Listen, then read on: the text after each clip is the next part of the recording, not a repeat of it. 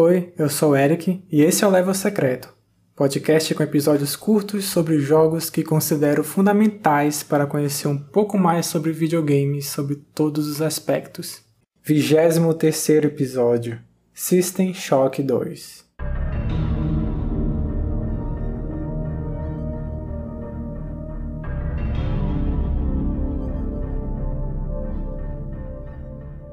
System Shock 2 foi lançado em agosto de 99 para PC e apesar de não bem sucedido comercialmente, o jogo é bastante influente, sobretudo para o gênero Immersive Sim, que são aqueles títulos de primeira pessoa que não se focam apenas no combate, mas toda uma experiência dinâmica com vários sistemas que se conversam. Nesse gênero temos os Deus Ex, mais recentemente Dishonored e Prey, e a série BioShock, que é a sucessão espiritual de System Shock 2. Tanto é que ambos tiveram o mesmo game designer, que é o Ken Levine. System Shock é uma franquia cyberpunk. O primeiro título se ambienta numa estação, a Citadel Station na órbita de Saturno que passa a ser controlada pela inteligência artificial Shodan, e o personagem controlado pelo jogador, o hacker, é o responsável por detê-la. Esse título introduziu conceitos que viriam a ser aprimorados na sequência e em outros Immersive Sims. Um deles são os audiologs, que é uma forma do jogador receber informações sem parar o ritmo de gameplay. E também tem um personagem que ao mesmo tempo guia sua progressão, também representa os desafios, que é a Shodan.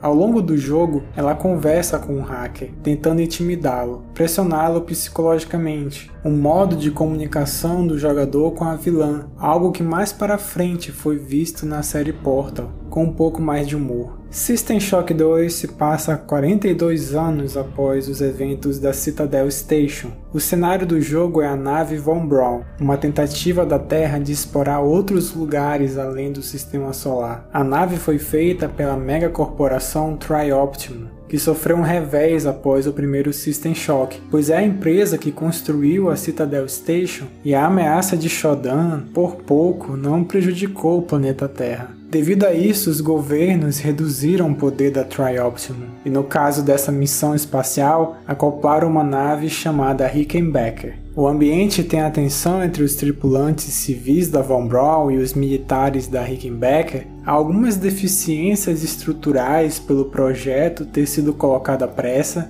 e a inteligência artificial Xerxes aparenta estar defeituosa. Após um tempo, a nave chega ao planeta Tal 75 e depois de um reconhecimento após um pedido de socorro, descobre uma vida alienígena conhecida como Demene que passa a influenciar a mente das pessoas e se torna a grande ameaça desse jogo. O personagem que o jogador controla acorda de um sono criogênico, descobrindo que lhe foi inserido implantes cibernéticos. A cirurgia destruiu a memória dos acontecimentos recentes, mas ele logo percebe que algo terrível aconteceu a bordo do Von Braun. É contactado imediatamente por uma tripulante sobrevivente, a doutora Janice Polito, que exige que ele se encontre com ela no deck de operações da nave. Ao longo do caminho, o personagem luta contra os membros da tripulação infectados. O Demene também telepaticamente se comunica com ele, tentando persuadir o seu personagem a se juntar ao seu coletivo. E os audiologs encontrados durante o jogo destrincha tudo o que aconteceu da voz daqueles que não tiveram sorte.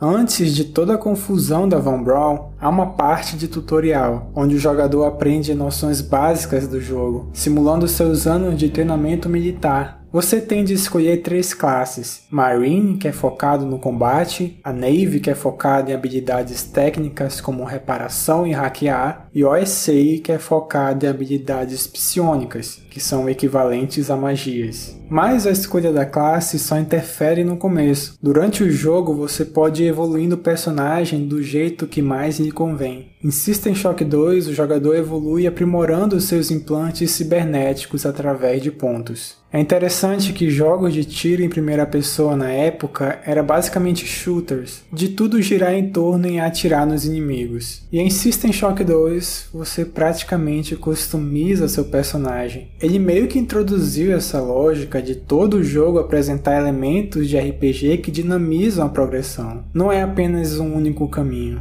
O jogo tem diversos elementos que buscam certo realismo e de certa forma podem travar o engajamento do jogador. Há itens que você precisa diagnosticar para usar. Isso é um atributo específico. As armas, por exemplo, perdem durabilidade e podem quebrar. System Shock 2 possui moedas, que são os nanites, onde são usados em máquinas de venda. A quantidade de recursos que o jogo oferece te força a seguir num ritmo lento, diferente de um shooter padrão da época, onde tudo era mais frenético. Você precisa se esgueirar em cada canto e ficar recolhendo munição e outros itens, enquanto há necessidade do gerenciamento no espaço limitado de inventário. Mesmo que você esteja em uma sala com um único inimigo, não existe a certeza de sucesso. A tensão aumenta quando uma câmera de segurança te vê, pois inimigos passam a aparecer aos montes. Em alguns momentos, o respawn dos inimigos parece aleatório. Você pode passar por um local onde limpou há pouco tempo e logo se depara com uma ameaça. Por falar em respawn, quando seu personagem morre, ele volta a custo de 10 nanites em locais pré-determinados em cada área da nave, que são as máquinas Quantum de bioreconstrução.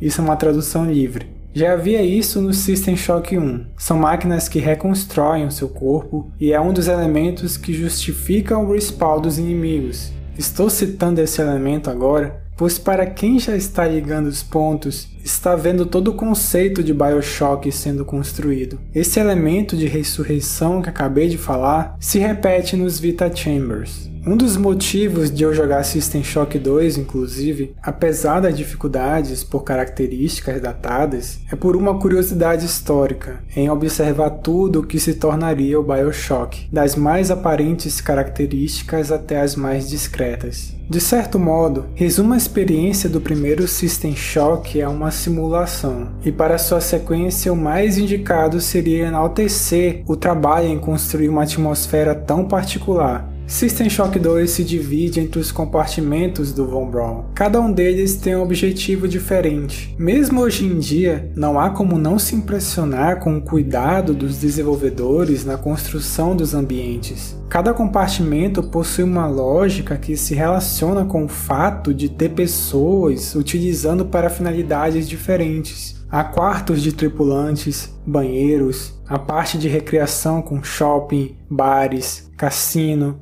reforçando a imaginação do jogador na tentativa de entender como era a convivência naquela nave antes dos acontecimentos catastróficos. Em cada área do Von Braun, a atmosfera muda não só pelo visual, mas pelo seu level design, pelos audiologs proporcionarem ao jogador diferentes perspectivas de como foi evoluindo o caos, em uma área botânica, você encontra audiologs sobre mutantes. Na parte de operações, você aprende sobre a ligação de Xerxes com Shodan. Histórias pessoais estão em quartos e assim por diante. Isso é uma evolução comparada ao primeiro jogo, onde você passava por labirintos e era mais fácil a exploração se tornar maçante. É curioso que o System Shock 2 simplificou a complicação da interface, enquanto o entorno do jogador favoreceu esse fator de imersão, algo que dá a impressão de que o antecessor fez o contrário. No fim, você descobre que Shodan era quem estava controlando seus passos, usando o disfarce da Doutora Polito. Existe uma dualidade de poderes. O Demene, que é a carne, representa abrir mão da individualidade e se juntar num coletivo harmonioso. E a Shodan é uma máquina inteligente que se vê como superior comparada aos humanos. O jogador está entre esses dois, na simples tentativa de sobrevivência. System Shock 2 talvez seja o jogo futurista cyberpunk que melhor apresenta esse conflito de carne e máquina. A proposta do level secreto é mais um resumo. Então vou deixar um link para um texto gigante que tenho sobre o primeiro e o segundo jogo, um panorama mais aprofundado. Os jogos essencialmente envolvem uma contradição na forma que você manipula as regras e a forma que elas limitam as suas ações. A temática cyberpunk trabalha um aspecto lúdico em desconstruir as facilidades que adquirimos com as inovações tecnológicas e a capacidade de elas serem organizadas a ponto de se transformarem em barreiras. Assim como a experiência de System Shock 2 pode ser uma fantasia de poder cyberpunk, ou seja, usar os módulos cibernéticos para destruir de melhor forma os inimigos e invadir sistemas, o jogo pode se abrir para algo que talvez nem tenha sido planejado, uma experiência que serve para nos localizar em relação a tudo que está ao nosso redor e a forma que se organizam para se relacionar conosco. Não é preciso esperar tanto por 2114, uma vez que o nosso tempo não parece distante.